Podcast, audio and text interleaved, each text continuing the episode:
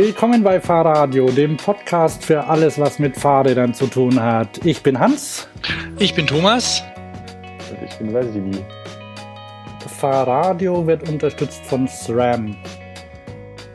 Für die, für die Hörer, die uns jetzt schon gespürt haben vorher und eventuell auf irgendeiner transzendentalen Ebene mit uns Kontakt aufnehmen konnten. Wir haben schon eine Viertelstunde geplaudert, nur der gute Hans hat vergessen, den Aufnahmeknopf zu drücken.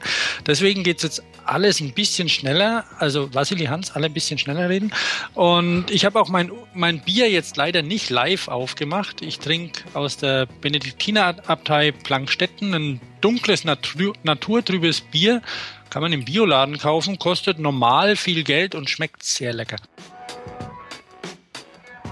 zu unserem Gast, Vasili ähm, von Rauch. Ähm, der, du stellst dich dann gleich nochmal vor, okay? Ja. Okay. Ähm, erstmal bringe ich kurz ein Update zur letzten Sendung. Ähm, da wir das gerade schon geübt haben, geht das ganz schnell.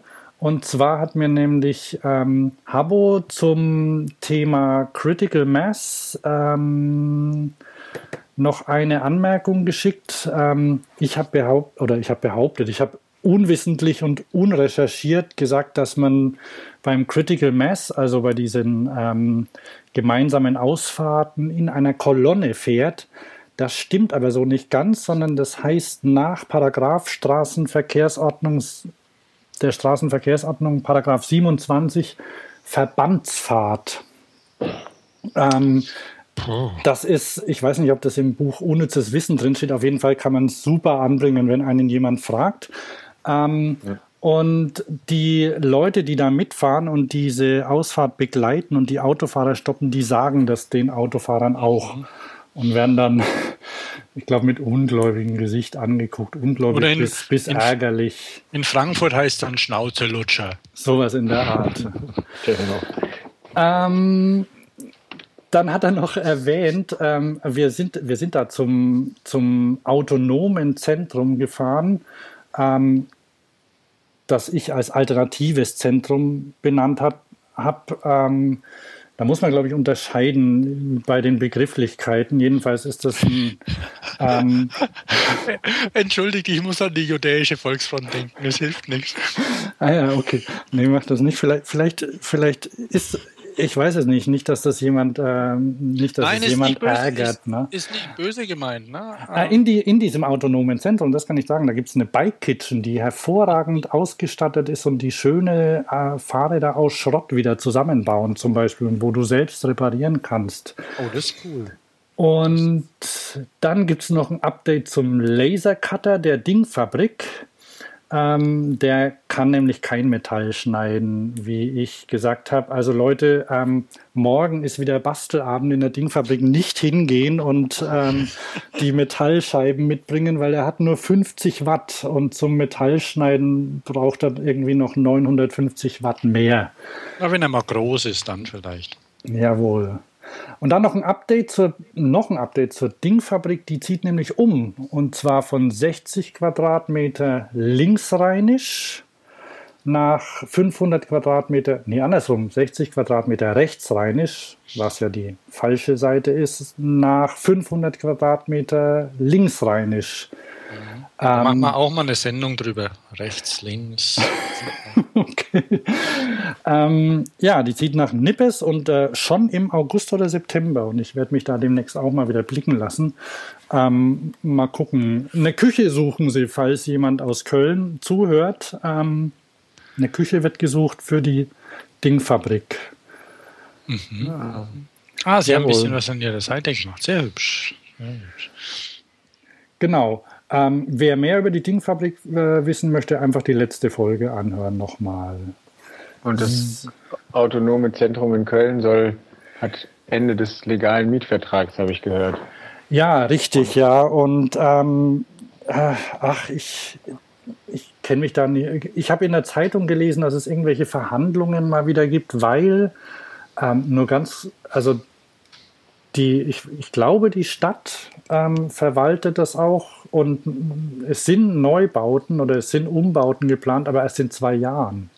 Mhm. Ähm, das heißt, äh, man könnte das eigentlich noch nutzen bis dahin. Aber ähm, ich habe da nicht so recherchiert, weil das ist rechtsrheinisch, ne?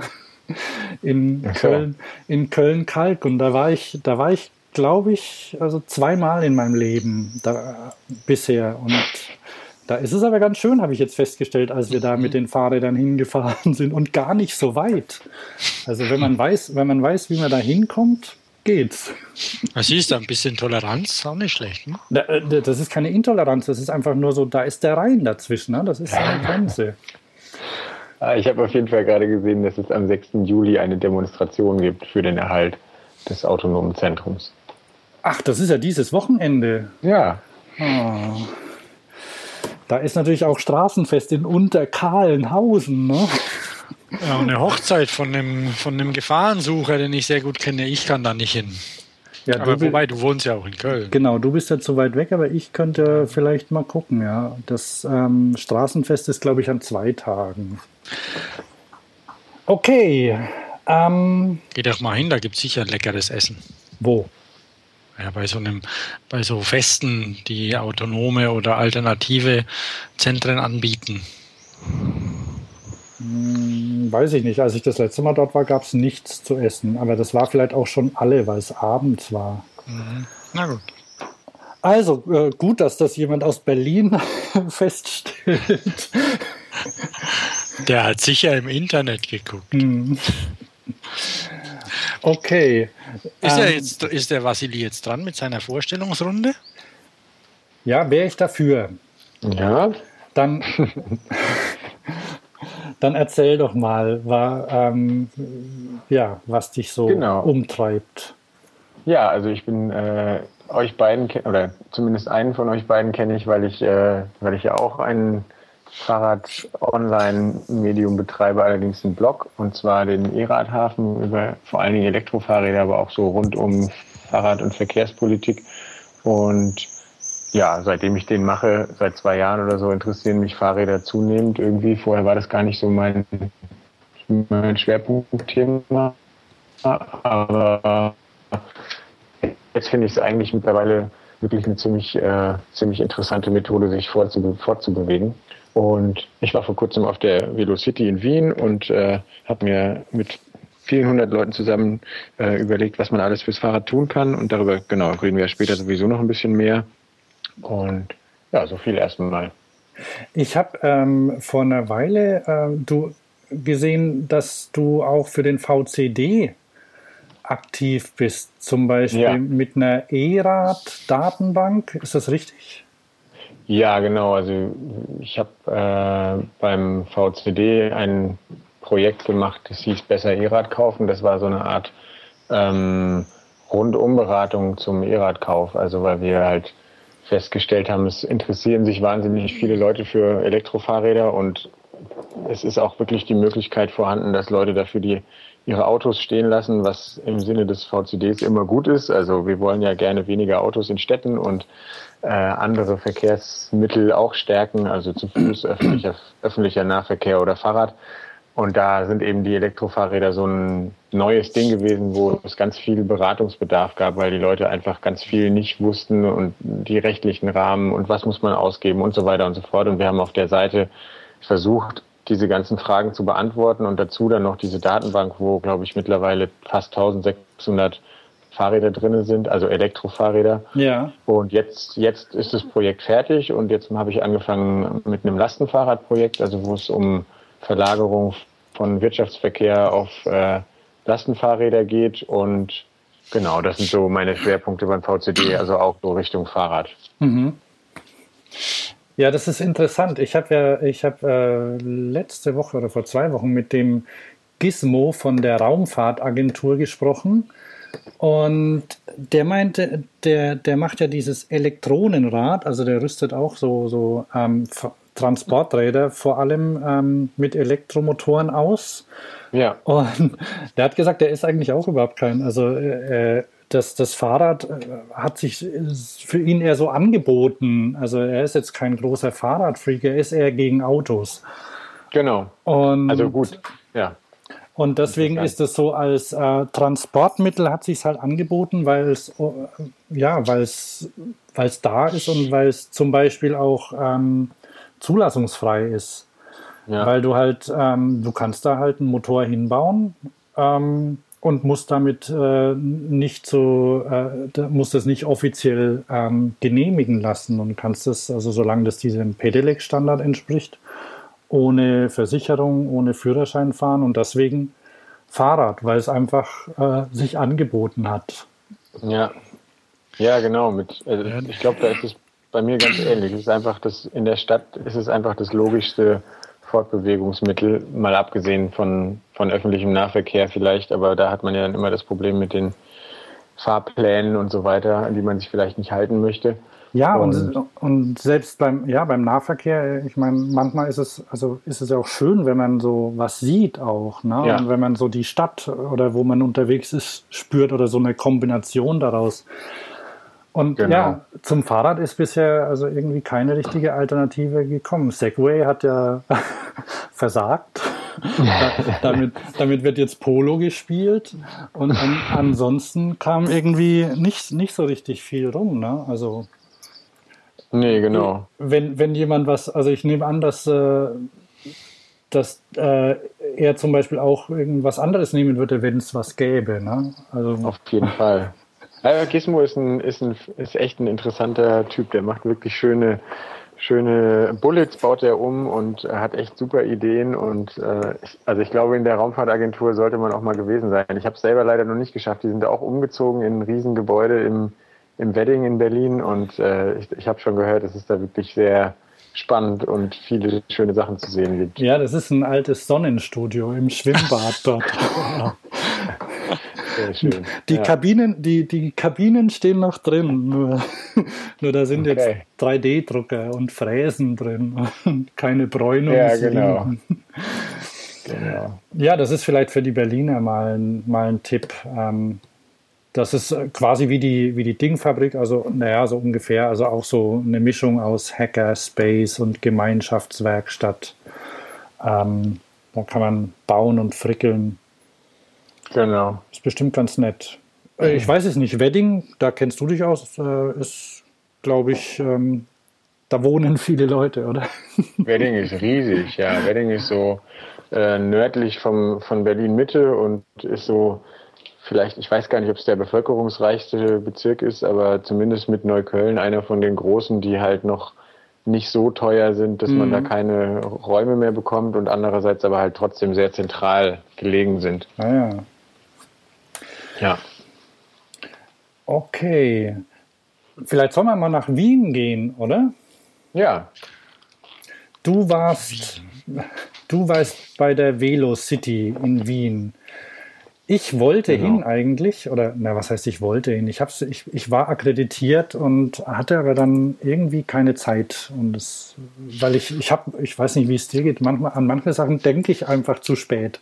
Und, und schwupp, Plötzlich ist es da. Ja, schwupp war der Termin da und dann ist es mir irgendwie zu knapp geworden. Ja, also ähm, ich war zum Glück, ich hatte eher zu spät dran gedacht, mich zu akkreditieren und äh, habe dann diese horrenden Konferenzgebühren gesehen und dachte Aha. mir, okay, also entweder, entweder die nehmen mich jetzt noch kurzfristig als äh, äh, Journalisten aus der zweiten Reihe oder äh, ich kann da leider nicht hinfahren. Und dann war das aber ein total, die haben sich wirklich sehr viel Mühe gegeben und waren sehr, sehr offen und hilfsbereit und haben mich ohne Murren sofort ähm, akkreditiert und ich wurde dann sogar die ersten zwei Tage mit mit einigen anderen Journalisten und Journalistinnen irgendwie durch Wien geführt und habe äh, alle möglichen ähm, wichtigen Leute aus der Fahrrad- und Politikszene kennengelernt und ganz, es war wirklich sehr schön. Mhm. Ähm, die Velocity zieht, zieht ja durch, durch Europa, oder? Oder weltweit? Wie ist die Organisation? Kannst du, mm, weißt? Genau, das war, also die, die war lange Zeit nur alle zwei Jahre und ich weiß gar nicht genau, ich glaube, da war sie auch nur in Europa, weil die Trägerorganisation ist der Europäische Fahrradverband, also der ECF. Mhm. Aber ähm, und dann immer jeweils die, die Stadt, in der es stattfindet. Aber jetzt ist es mittlerweile so, seitdem die, die Konferenz wächst, also im Moment ziemlich gut. Das war jetzt auch wieder die größte, die es bisher gab. Und im Moment ist es so, dass sie alles jedes Jahr stattfindet und nächstes Jahr ist sie in Australien. Wenn ich jetzt nicht was ganz Dummes sage, dann ist es, glaube ich, Adelaide. Aber ich könnte mich täuschen. Ich glaube, es ist Adelaide und zwei Jahre, in zwei Jahren ist es in Nantes in Frankreich. Also im Moment ist es immer ein Jahr Europa und ein Jahr auf einem anderen Kontinent. Ah ja, okay, ja gut, das ist eine, eine interessante, eine interessante Kombination. Zur Not lässt man mal eine aus. Wenn's, genau. Australien ist ja nicht gerade der nächste Weg. Das dachte ich mir um, eben dann auch, als ich mich entschieden habe, nach Wien zu fahren. Das war so ein bisschen die und, Frage, entweder dieses Jahr oder erst in zwei Jahren. Und Wien ist natürlich auch eine tolle Stadt. Habt ihr gutes Wetter gehabt? Ja, also wir hatten die ersten zwei Tage war es nicht so gut und dann kam aber die Sonne raus und es war richtig, richtig schön. Ja, hat sich auf jeden Fall gelohnt. Ähm, was was gab es denn da an Veranstaltungen? Ihr seid durch Wien geführt worden. Ich habe eine, ein Foto habe ich gesehen, die haben so eine Fahrradzählanlage aufgestellt. Ja. Ich weiß nicht, wo, wo ich das gesehen habe. Ich, ähm ich hatte es mal auf Facebook gepostet und es ging ziemlich rund, ehrlich gesagt. Das war ganz interessant. Manchmal wundert man sich, mit was für Facebook-Nachrichten man auf einmal tausende von äh, Ansichten bekommt. Und das war eine davon, dieses Foto. Ja. Der wievielte Radfahrer warst denn du? Als wievielte wurdest du denn gezählt? Äh, ich glaube, ich war sowas wie 5000 oder irgendwie sowas. Also es war eine relativ beträchtliche Zahl an dem Tag. Mhm. Ähm, da war aber auch gutes Wetter, aber ich kann es noch mal kurz nachschauen. Ähm, es war jedenfalls auch interessant zu sehen. Ich war 5127 und äh, am Tag zuvor hat es geregnet und da waren es wirklich irgendwie nur 2000 anstatt 6000 dann zu dem gleichen Zeitpunkt. Also man merkt, die Leute sind noch nicht daran gewöhnt, mit äh, schlechtem Wetter Fahrrad zu fahren. Nicht wie vielleicht in Kopenhagen. ah ja. Ja, da war sicher der, der Michael Coville Anderson war sicher auch da, oder? Na klar, der war natürlich bei der, bei der Eröffnungsveranstaltung abends hat er einen äh, Vortrag gehalten über Fahrrad und Fahrradkultur und über seine Kinder, wie die jetzt auch Fahrrad fahren und so weiter und so fort. Ja. Eins hat ein Bonanza-Rad, glaube ich. Habe ich, hab ich auf irgendeinem Foto gesehen. Ja. Ja, die sind auf jeden Fall fahrradaffin, die ganze Familie. Und ähm, gab es. Meine, meiner fährt ja Roller. Der will nicht, ah, der findet okay. es blöd. Das fällt okay. um behauptet er. Ja. Aber das ja, vielleicht muss man ihn dann gleich auf ein dreirädriges Lastenrad setzen. Also ich machen Dreiräder sehr viel Spaß. Also zu meinem, also ein bisschen, wir waren ja, haben uns auf der, wie jedes Jahr, auf der Spezi rumgetrieben vor ein paar Monaten und da hat er sich so ein kleines dreirädriges Liegerad geschnappt und ist damit rumgedüst und hat sehr gestrahlt. Thomas, du bist ein bisschen laut. Äh, oder geht es, geht es nur mir so? Das weiß ich nicht. noch. Ah, okay, ah, okay, dann, dann mache ich, äh, mach ich leiser. Alles klar. Jetzt besser, ich kann auch hier den, den Nupsi ein bisschen weiter von nee, nee, so, so, nee, ist okay. Mhm, okay. Also, ähm, ja, ja, nee, das mit dem Lastenrad, irgendwo habe ich schon ein kleines Lastenrad mal gesehen. Das ist vielleicht eine gute Idee, ja. Du, ähm, ja, nicht, naja, egal. Also, äh, noch ein Projekt mehr. Danke, Vasili. Ja, immer gerne. Aber wenn der, wenn der ein bisschen wächst, kann er auf, auf einem großen fahren. Ja. Mein, mein, Sohn ist ja, wir erzählen jetzt mal so von der Familie, mein Sohn ist ja schon älter, der ist acht und der hat kürzlich meins umgeworfen. Ähm, Warum? Als er mit, na, er ist in die Kurve gefahren, so schnell mit, mit meinem. Ich habe ja so ein, ich habe so ein Dreirad, vorne zwei Räder, hinten eins und da fährt er immer mit rum. Mhm. Und dann hat er noch einen Kumpel vorne drin sitzen gehabt und dann sind sie, sind sie in die Kurve und dann lagen sie dort auf der Seite. Batsch. Klassiker. Ja. Gab es Verletzungen? Nee, nichts passiert. Nur Kratzer am Rad. Tiefe Schrammen im Aluminiumrohr. Na gut. Ähm, durch als Elternteil. da in, ich weiß ja nicht, wenn, bei so vielen Tagen, was, was gab es da an Programmen? Also die so Konferenzen, war, wer, also Michael Coville Anderson hat gesprochen und dann der, der ECF ähm, Vorsitzende. Vorsitzende, wie heißt der, Kenny hm, oder so? Manfred Neun eigentlich. Nee, ähm, das ist der Präsident vom ECF. Hm. Der hat, ähm, naja, das waren die, die Eröffnungsveranstaltungen und dann gab es natürlich die Tage über Dutzende von Workshops und ähm, teilweise auch so unterschiedliche äh, Veranstaltungsformate. Also teilweise gab es äh, welche, die waren dann eher auf die Sprecherinnen und Sprecher fokussiert. Dann gab es ja. welche, die eher kleiner waren, wo man sozusagen untereinander mehr diskutieren konnte. Und dann gab es auch so, so, ähm, so Blind Date Veranstaltungen, wo dann Leute, die sich für ein bestimmtes Thema interessieren, sich, äh, sich getroffen haben und dann irgendwie immer kurze Zeit miteinander geredet haben und dann die Leute gewechselt haben. Also es gab unterschiedliche Formate, das war eigentlich ganz interessant. Und es gab vor allen Dingen, also thematisch ging es vor allen Dingen um äh, das Vorstellen von verschiedenen Städten und um die Vorteile, die Fahrradfahren bringt aus verschiedenen Perspektiven und äh, so das ganze kulturelle drumherum irgendwie das würde ich sagen. Ich lese hier auch gerade von Bike Yoga und Bike ja. Fashion. Also, coole Sachen. Ne? Also. Was sind das dann, ja. was waren dann da für Leute dort? Also waren das dann ähm, irgendwie Leute, die, die bei in, in Städten äh, also an, arbeiten, also die ähm, in der in der Verwaltung sind oder Stadtplanung machen oder sowas? Ja, das waren, also die meisten sind auf jeden Fall Vertreter von entweder von Städten oder aus, aus, ähm, aus irgendwelchen administrativen Bereichen. Mhm.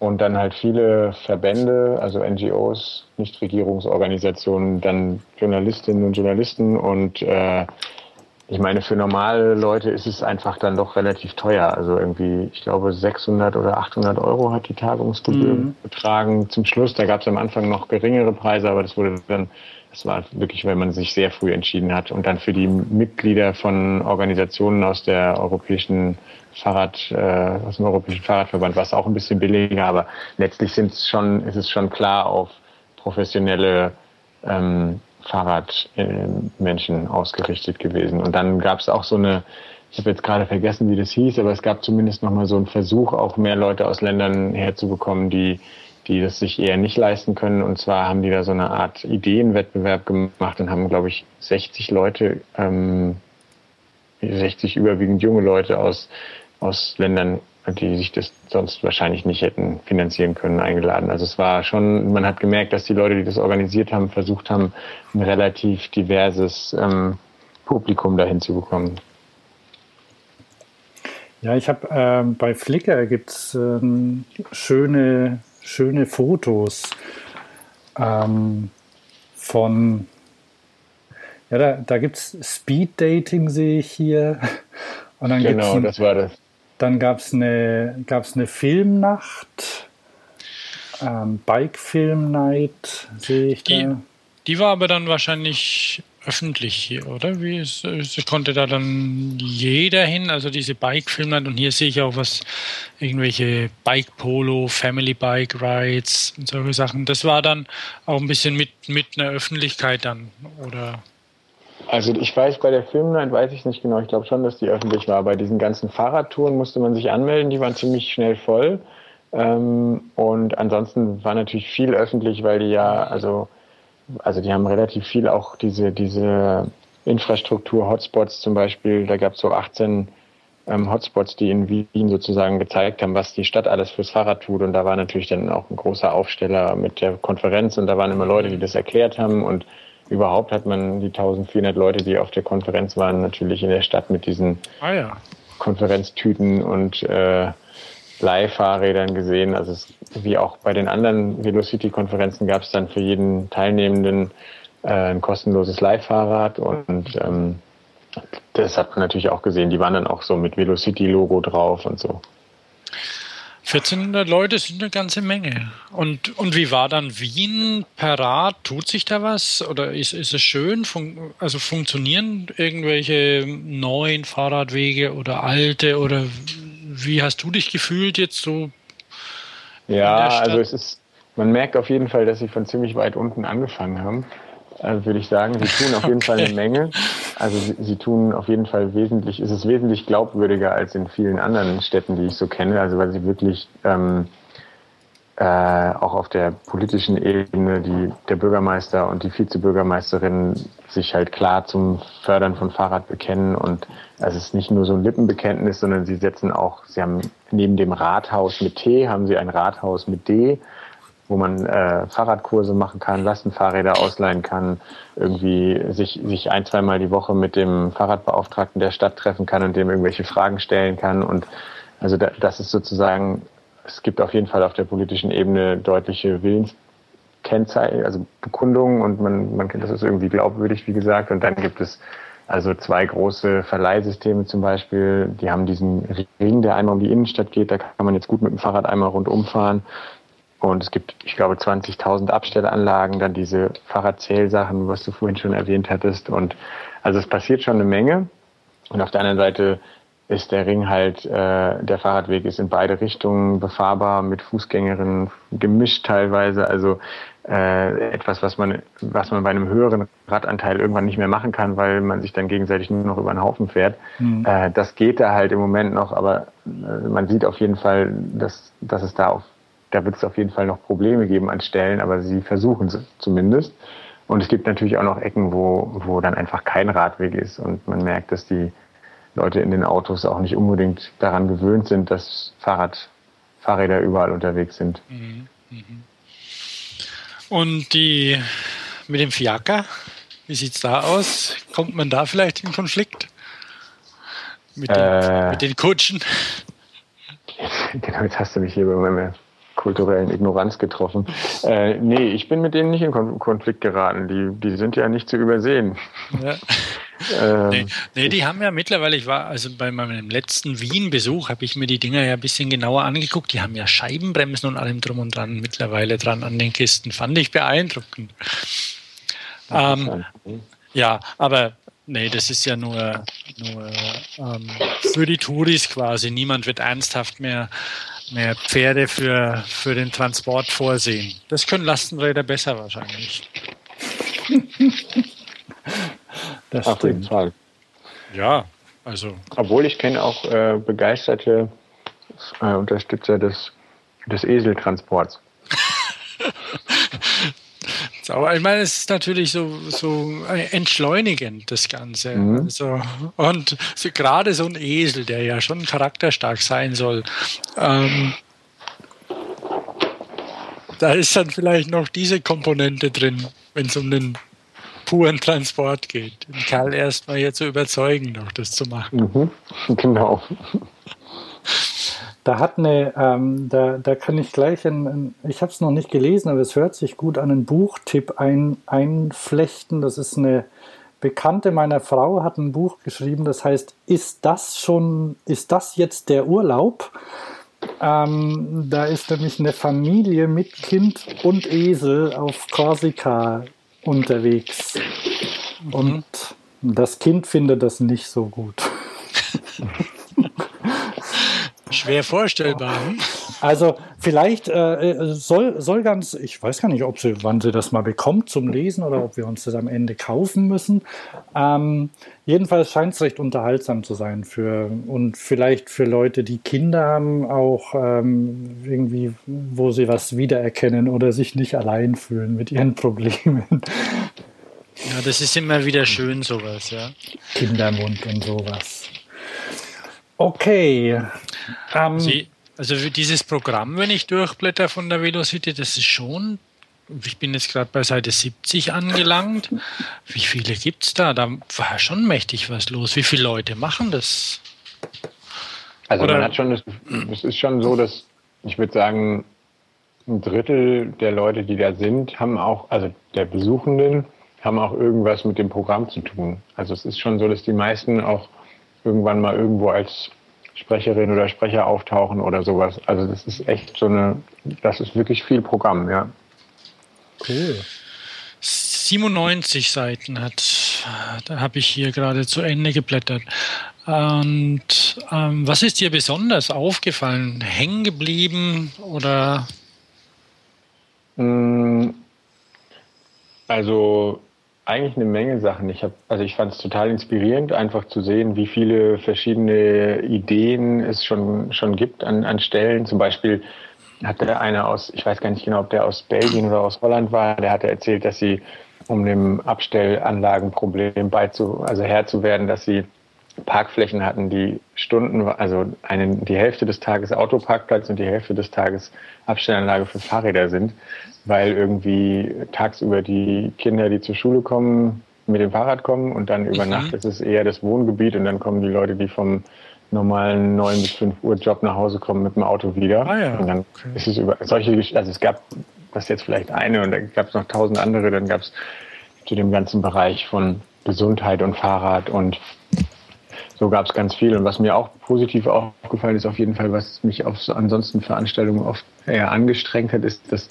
ähm, es war ziemlich ausgeglichen zwischen, es waren viele junge Leute da und es waren vor allen Dingen auch ziemlich viele ähm, Frauen, die gesprochen haben. Wir haben, also ich habe es ganz oft erlebt auf Fahrradveranstaltungen, dass da dann fünf, 50-jährige ähm, Männer auf dem Podium gesessen haben und da habe ich immer das Gefühl, da fehlen mindestens zwei Drittel der Perspektiven auf die Welt.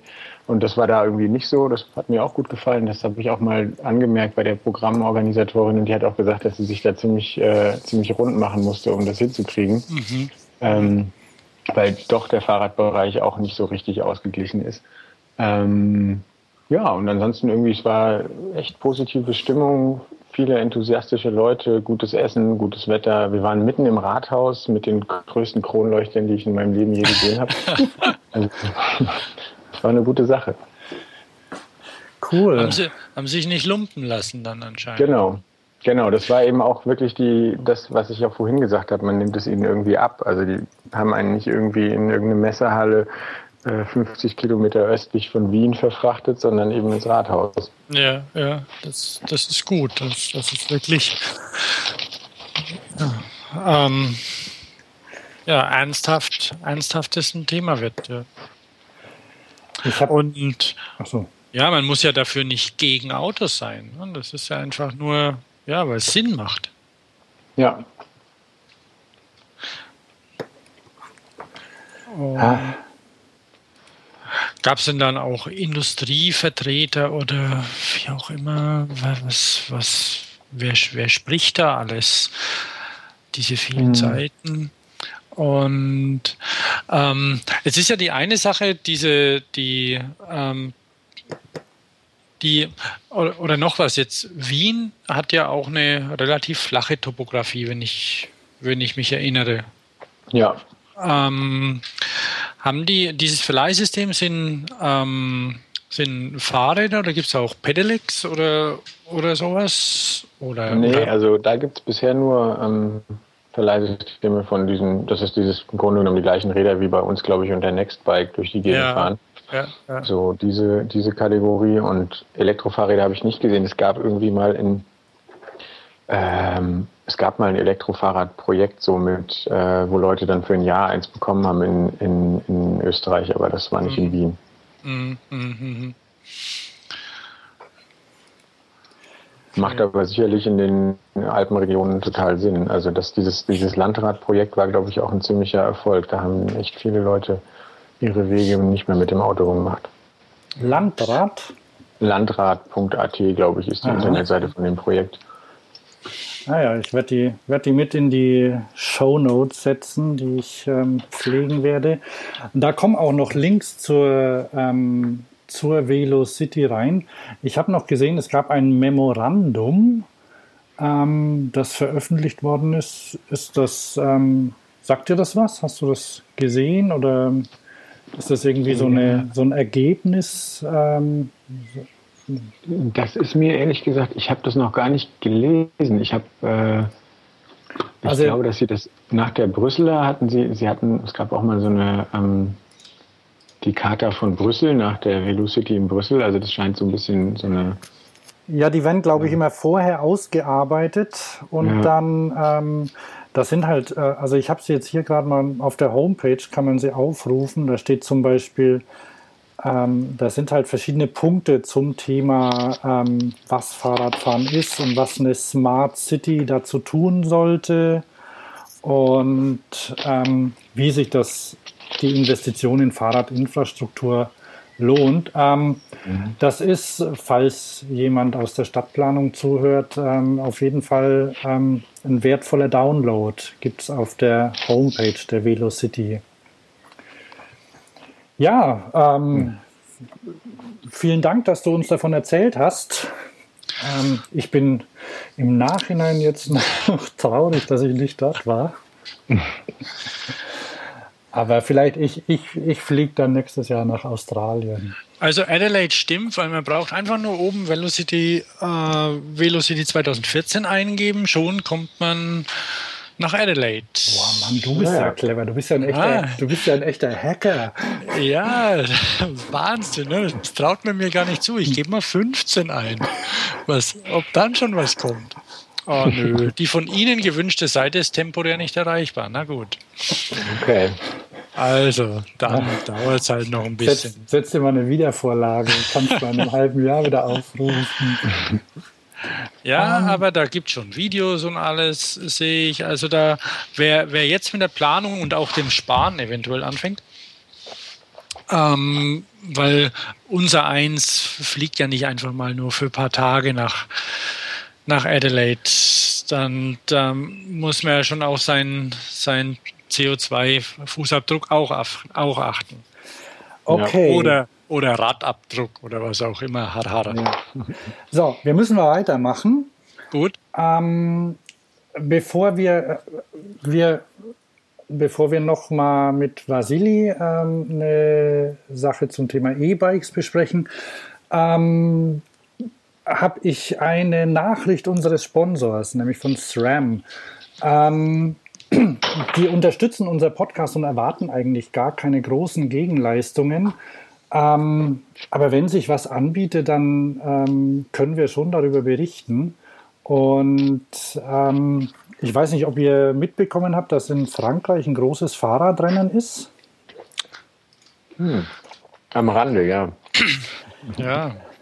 Genau, und da hat nämlich ähm, SRAM die erste hydraulische Bremse ähm, an, äh, nee, die erste hydraulische Bremse für Rennräder vorgestellt. Mhm. Die erste hydraulische SRAM? Nein, die erste hydraulische Bremse, die überhaupt in einem Fahrradrennen verwendet wird. Ach so, ach, die verwenden man, sie, weil ich. Man mag das gar nicht glauben, dass die, dass die Rennradfahrer immer noch mit Felgenbremsen ähm, mit Seilzügen unterwegs sind. Ja. Wenn man sich so bei anderen äh, Sport, also bei anderen Radsportarten zum Beispiel umguckt und ähm, die, das war wohl mit der UCI oder UCI, ähm, musste, das, ähm, musste das abgenommen werden und der Mark Cavendish ähm, fährt die. Ich weiß gar nicht, auf welchem Platz der momentan ist. Der ist, ähm, ist ganz gut unterwegs, glaube ich. Ne? Ja, das, äh, warte mal, Rank. Ähm, ich habe hier die Tour-App auf dem iPad offen. die natürlich keine Suche hat. Ähm, ich weiß jetzt nicht genau, an welcher Stelle das, der ist, aber das, ähm, das sind ja jetzt irgendwie die sechste Etappe gerade, da ist das noch nicht so kritisch. Jedenfalls, ähm, ja, ähm, du hast es, glaube ich, kürzlich schon gesagt, Thomas, oder? Das ähm, langsam schon, also ach so, ähm, SRAM hat natürlich auch eine Scheibenbremse für Rennräder jetzt rausgebracht. SRAM hat ja schon sehr lange Scheibenbremsen, die auch an Rennrädern funktionieren, allerdings keine hydraulischen, sondern äh, mechanische mit Seilzug, die, die wunderbar funktionieren, die ich persönlich auch gern benutze. Und fürs, fürs Rennrad, also die werden auch im, im Cyclocross viel benutzt. Und äh, da hat Shimano auch Scheibenbremsen bietet, bieten die seit einer Weile schon an, eben speziell für, für Cyclocross einfach Scheibenbremsen, die mit den, mit den kurzen Wegen, die, die so, eine, so ein Rennbremshebel einfach nur hat, die damit funktionieren. Und, und einfach Hydraulik da unterzubringen in so einem Hebel ist ein bisschen schwierig. Magura hatte das vor vielen Jahren schon mal gemacht mit also hydraulische Felgenbremsen, dann allerdings fürs Rennrad. Und macht sie jetzt wohl auch wieder, aber wie gesagt, das mit den, mit den Felgenbremsen, das ist so eine Sache, die irgendwie ein bisschen anachronistisch scheint. Da muss ich dir recht geben, Hans. Wenn gleich, wenn gleich sie möglicherweise aerodynamisch besser sind. Ja, ja. Also da, das ist anscheinend, also der, der Radrennsport ist ja sowieso anachronistisch oder, oder mit, mit Anachronismen durch, durchsetzt. Und ja. deswegen ist es, ähm, also es war, war ein, ähm, zumindest ein, ein guter ähm, Werbecoup, also hat, hat in, der, in den Online-Medien, die ich lese, recht große Wellen geschlagen. Ja. Ähm, und weiß ich nicht, ob's. Fährst du Rennrad? Bist du schon mal Rennrad gefahren, Vasili? Äh, nee, überhaupt nicht. Ich bin ehrlich, das ist genau der Punkt, den ich vorhin meinte. Ich bin eher so ein äh, pragmatischer Radler. Deswegen habe ich auch von der Tour de France keine Ahnung. Aber ähm, mich würde mal interessieren, wenn ihr da Experten seid, glaubt ihr jetzt eigentlich, dass die, dass die jetzt sich an die ähm, an die Regeln halten mit den mit den leistungsfördernden Substanzen oder ist das jetzt immer noch so schwierig zu beurteilen wie vorher. Oh je, ausgerechnet da bin ich ja kein Experte. Ich bin ja da, ich, ich möchte ja da immer, äh, wir, ach, da, da haben wir uns irgendwann schon, auch schon mal drüber unterhalten, oder Thomas? Da gibt, da ich meine, wir ja haben Haschisch geraucht oder so, ne? also so, ähm, oder, oder früher in den ersten, in den ersten Rennen, ähm, es wurde, es äh, wurde ja lange Zeit auch offiziell, das hieß halt nicht Doping, ne? Du hast halt einfach alles, äh, die, die, die, da, da verschwimmt quasi die Grenze zwischen mhm. leistungssteigernder Ernährung und Doping, ne? Ähm, ja. Oder einfach auch den, den Körper, die, die Schmerzempfindlichkeit des Körpers zum Beispiel herunterzusetzen oder solche Sachen. Also was ja und in, in Doping diese, diese Listen jetzt, ähm, da ist ja, man muss sich da ja schon auch wirklich auskennen, gehe ich mal davon aus, um nicht in irgendeine Falle reinzutappen, wenn man es denn Falle nennen kann. Ich möchte jetzt da auch niemanden ähm, das nicht, nicht gut heißen, das Doping, aber es ist natürlich auch, auch kompliziert, das Ganze. Und vor, also schon immer wurden in jeder Sportart irgendwelche ähm, Produkte verwendet, die einem irgendwie helfen. Mhm. Beim Radsport mhm. ist es halt einfach ja irgendwie in einem Maß passiert und auch mit Todesfällen und wie auch immer, weil der einfach sehr weit, sehr weit oben steht. Aber Kokain beim Tennis und beim Fußball und was weiß ich. Also mhm. die, die, Doping gilt ja überall und ist natürlich auch ähm, irgendwie nicht fair, das Ganze. Aber nicht nur fair, nicht nur nicht fair dem, dem, dem Publikum, muss ich ehrlich sagen. Dem könnte es eigentlich scheißegal sein. Hauptsache die Leistung stimmt. Aber es ist es ist natürlich auch, ja, weil ein menschlicher Körper einfach kein, keine Maschine ist. Und das ist natürlich auch dem Sportler gegenüber nicht fair, wenn der, wenn der wirklich seinen Körper eventuell ruinieren muss, um da mitfahren zu können. Man könnte natürlich auch sagen, ihn zwingt niemand, aber ähm, das ist ein sehr großes Thema wo man sich auch eventuell vielleicht die Zunge dran verbrennen kann an sowas. Ich persönlich kann nicht Rennrad fahren, nicht so richtig und ähm, und finde es schon auch immer beeindruckend, wenn bekannte Kollegen oder sonst wie da mal geschwind ein paar hundert Kilometer fahren am Wochenende, um, was weiß ich, wen zu besuchen oder einfach halt zum Spaß oder was auch immer das ist dann. Und ähm, aber die, die Tour de France hat natürlich massiv gelitten unter dem ja unter dem Ganzen. Und irgendwie das zu rehabilitieren, das ist ein großes Stück Arbeit. Aber man muss ehrlich sagen, ich bin ja, ich bin ja eine Generation, die mit Autorennen aufgewachsen ist und äh, bin immer noch großer Freund der, der, der Formel 1, was ja eine Geldverbrennungs- und Quatschmaschine ist. Aber ähm, einfach die, die Technik bisschen rauszuholen vielleicht. Das ist zwar, könnte man sagen, auch nicht, nicht fair und dann können wieder die oder die nicht mitfahren und so, weil, weil die großen Teams so viel Geld haben oder so. Aber ich würde da sagen, okay, UCI, mach da mal was auf lass Technik rein. Weil es gab ja vor, vor Jahren diese ganzen, äh, viel, manche erinnern sich noch an diese ganze Posse um Graham Aubrey und Sitzpositionen auf Fahrrädern, die die UCI verboten hat, weil schneller und sonst was. Und dann irgendwelche Lenkeraufsätze, die die UCI verboten hat, obwohl alle Firmen schon welche produziert hatten. Das ist so eine Sache. Ich würde mhm. Möglicherweise sagen, okay, lasst einfach Technik ran. Muss ja nicht unbedingt ein Elektromotor sein. Ne? die Gerüchte gab es ja auch. Du erinnerst dich, Hans. Vasili, hast du das mitgekriegt? Ja, ja, das habe ich mitbekommen. Und, ja, also das ist ja. meine Meinung zum Doping. Kann, ja. kann ich nichts sagen. Weil ich, weil das auch nicht meine Welt ist, der, der Radrennsport. Ja. Ähm, vielleicht abschließend zur Tour de France oder zwei Sachen. Also erstens, es ist, das ist schön zuzuschauen. Ähm, also ich habe das vor, als ich studiert habe, habe ich ähm, mehr Zeit gehabt und irgendwie gern äh, Nachmittage damit verbracht, dann ähm, die Tour de France anzuschauen, weil, weil, weil man da immer so viel vom Land gesehen hat, weil die halt durch ganz Frankreich durchgefahren sind. Das Gleich nach dem Morgenmagazin. Hm? Das gab es, glaube ich, damals noch nicht. Und, ähm, und das ist mittlerweile immer noch so. Ich glaube, bei äh, irgendwo auf Eurosport kommt, Eurosport überträgt, glaube ich, die Tour de France. Und da fliegen die halt auch überall mit Hubschraubern rum und so kleine Drohnen setzen sie jetzt überall ein. Also ist schon cool. Und also zum Zuschauen ist es schön. Äh, wenn auch manchmal ein bisschen langweilig. Man kann, mhm. das ist so wie bei der Formel 1 auch.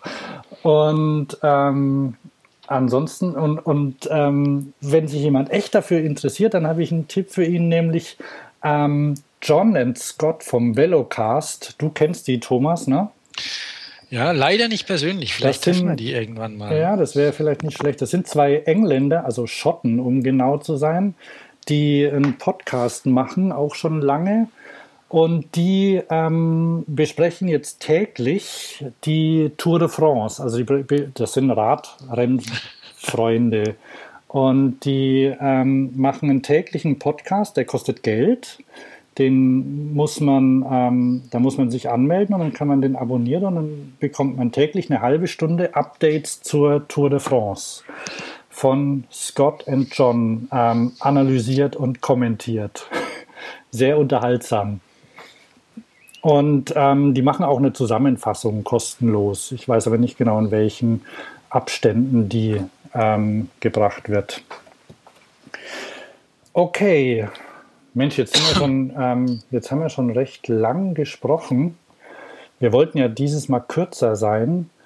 Ähm, Wahrscheinlich, Hans, werden wir unsere Themen, die wir sonst noch so auf dem Kalender haben, einfach in der nächsten Sendung machen. Genau. Zeitnah. Ja, bin ich auch dafür. Ich ähm, fand es gut, dass Vasili da war und ähm, so viel, aber noch lang nicht alles erzählt hat. Ja, stimmt. Man kommt immer gut ins Reden. Vielleicht, ähm, wir, meinst wir können noch kurz über den Elektrofahrertest sprechen? weil mir, das wollte ich schon mit dir besprechen, Thomas, aber mhm. ähm, Vasili kennt sich, glaube ich, äh, weiß da noch besser Bescheid als ja. wir. Kann, muss nicht so rumschwurbeln wie wir. Komm, das machen wir noch kurz, okay? Okay. Das, das haben wir wahrscheinlich, ähm, weil, ähm, weiß gar nicht jetzt, ich habe zum Beispiel gerade gesehen, dass Honda ein neues, günstiges E-Bike auf den Markt bringt.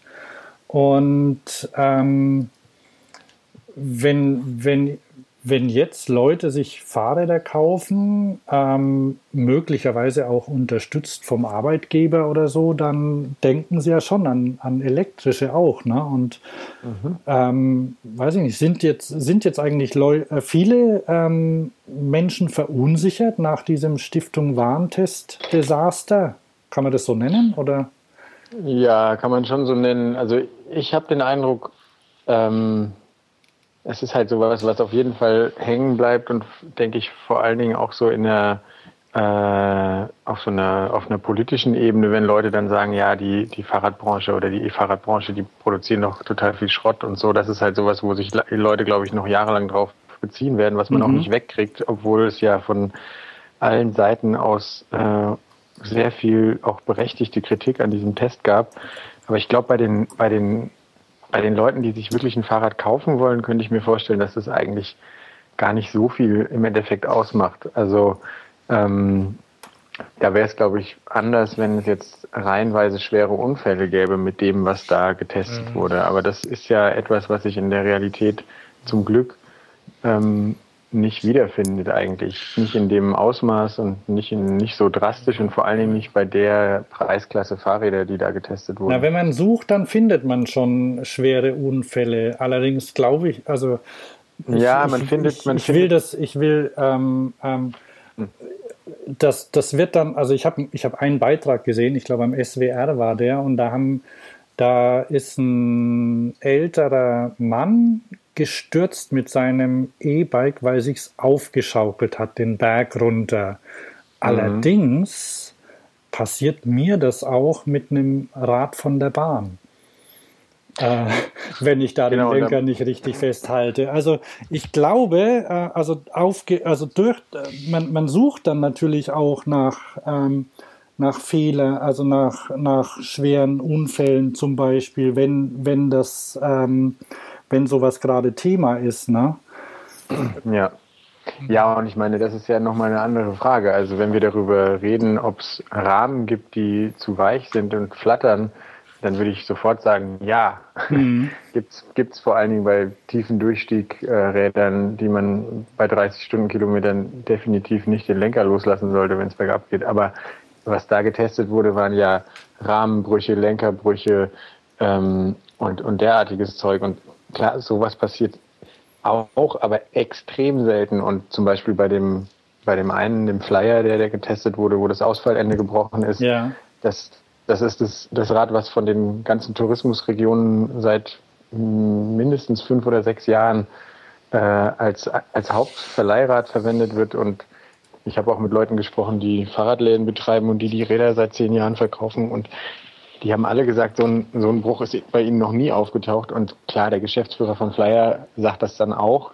Das ist vielleicht nicht ganz so glaubwürdig wie bei den anderen, aber, aber ähm, es, ist, es ist auf jeden Fall nicht so, dass man behaupten kann, das ist quasi eine Sollbruchstelle, die, die regelmäßig bricht. Und dann, wenn man dann überlegt, dass es zwei oder drei Monate vorher den Test in der Öko-Zeitschrift gab, äh, Öko-Test-Zeitschrift, ja. die auch die gleichen Fahrräder teilweise getestet haben und auch einen 20.000 Kilometer Dauertest hatten und die gleichen Brüche nicht hatten, dann ähm, muss man natürlich anfangen, sich ein bisschen Gedanken darüber zu machen, ähm, wie die jetzt genau getestet haben und wie realistisch das ist. Also das soll gar nicht heißen, dass das nicht realistisch ist, aber das Problem ist, dass die Stiftung Warentest die Sachen halt nicht hundertprozentig offenlegt und dadurch halt diese Diskrepanz zwischen es zeigt sich in der Realität nicht, es zeigt sich in anderen Tests nicht, es zeigt sich aber bei der Stiftung Warentest und keiner weiß so ganz genau warum.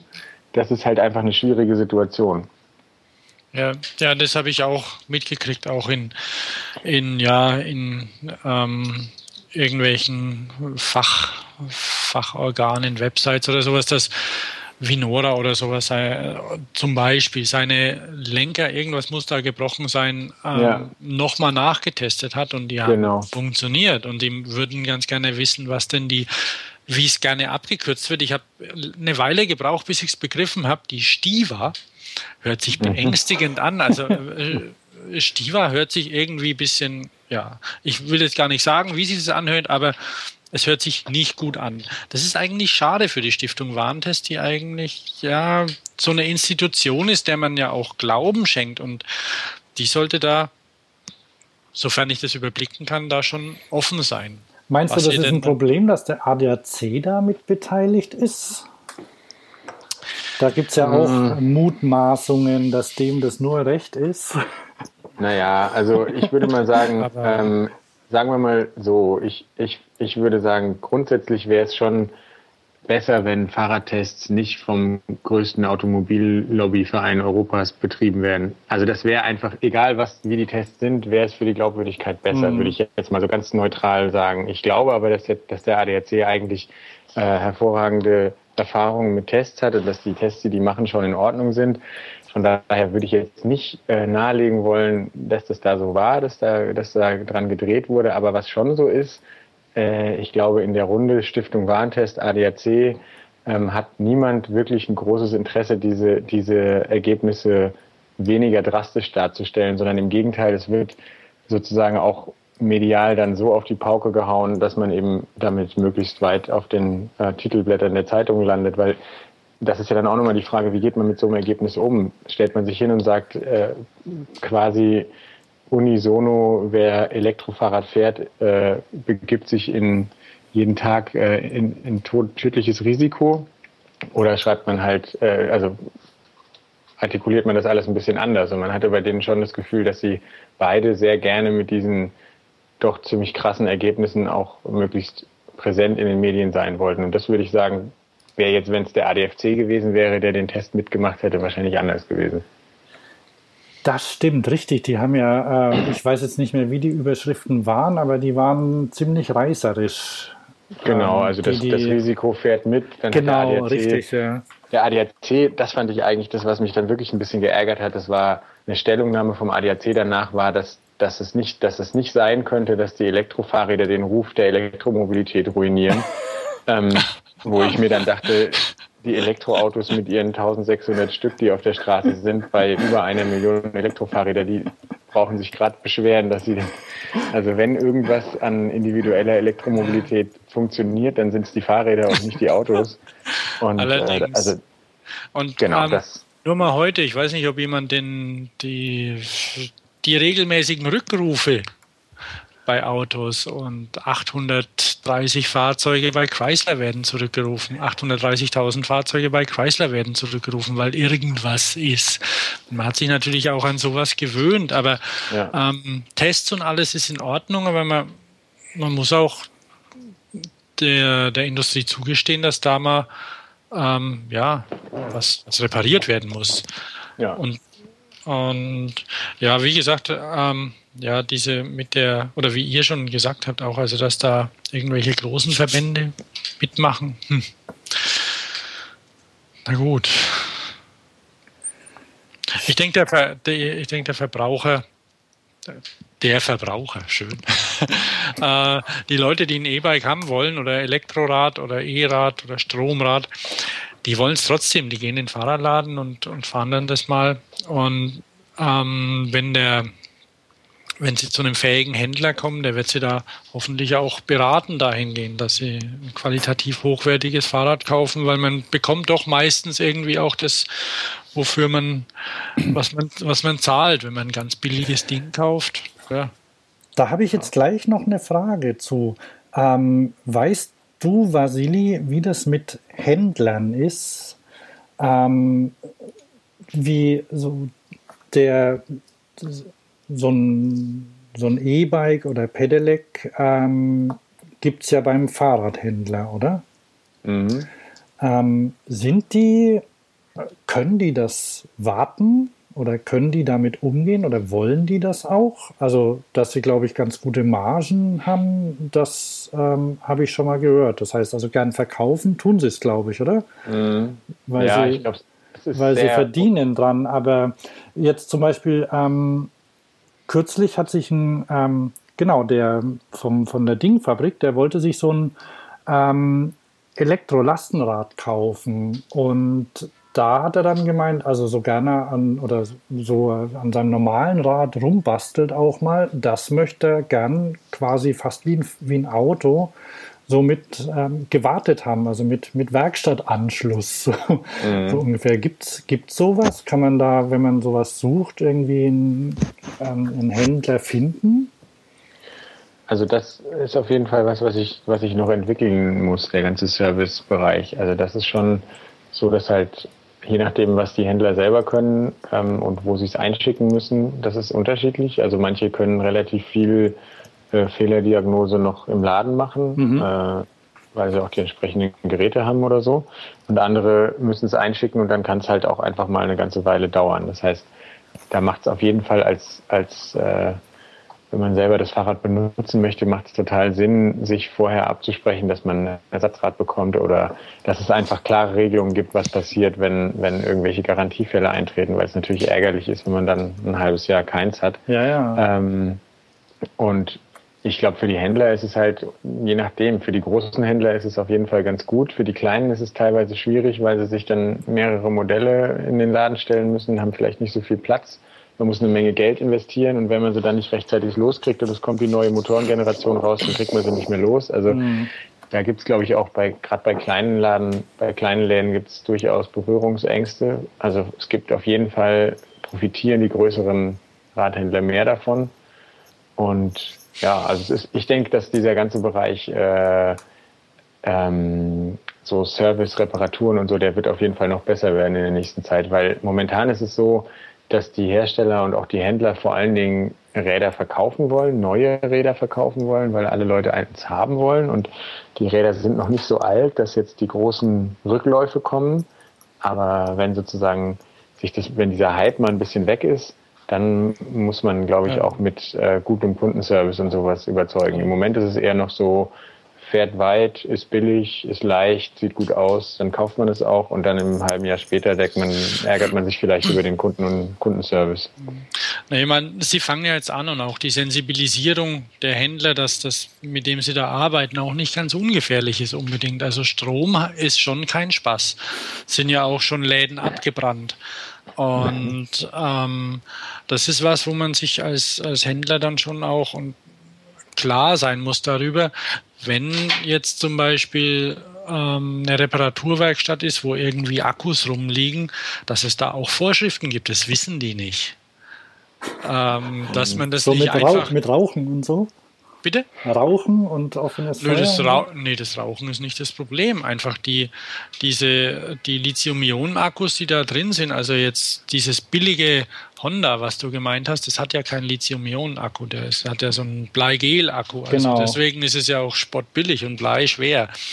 Ähm, aber diese, aber diese Lithium-Ionen und in, in China fahren ja sehr viele ähm, Bleigel-Fahrzeuge rum, weil da kriegst du ein Pedelec für was weiß ich, für 300 Euro oder sowas oder weniger. Ja, und da kannst, du auch, da kannst du auch an jeder Ecke zu einem Laden hin, zu einem Kiosk gehen und der baut ja, der gibt ja einfach eine neue Batterie oder so und die ja, füllen ja. die selbst auf und so. Also da gibt es so einen, ja, so einen, geht, ja. da gibt's einen, so einen echten ähm, Markt, äh, beziehungsweise so einen, so einen so eine, so eine Ökonomie, die sich damit beschäftigt. Aber die Lithium-Ionen-Akkus, die brauchen eigentlich ähm, wirklich ähm, zum Beispiel einen, Schrank, einen Quarantäneschrank für Reparaturen, wo die erstmal drin liegen, beobachtet werden. Wenn, die, wenn du deinen Laden zuschließt und hast irgendwo so eine Batterie drin liegen und die fängt plötzlich das Qualm an und brennen, die lassen sich ja auch nicht, nicht einfach so, so löschen. Da man kann die kühlen, aber die, die brennen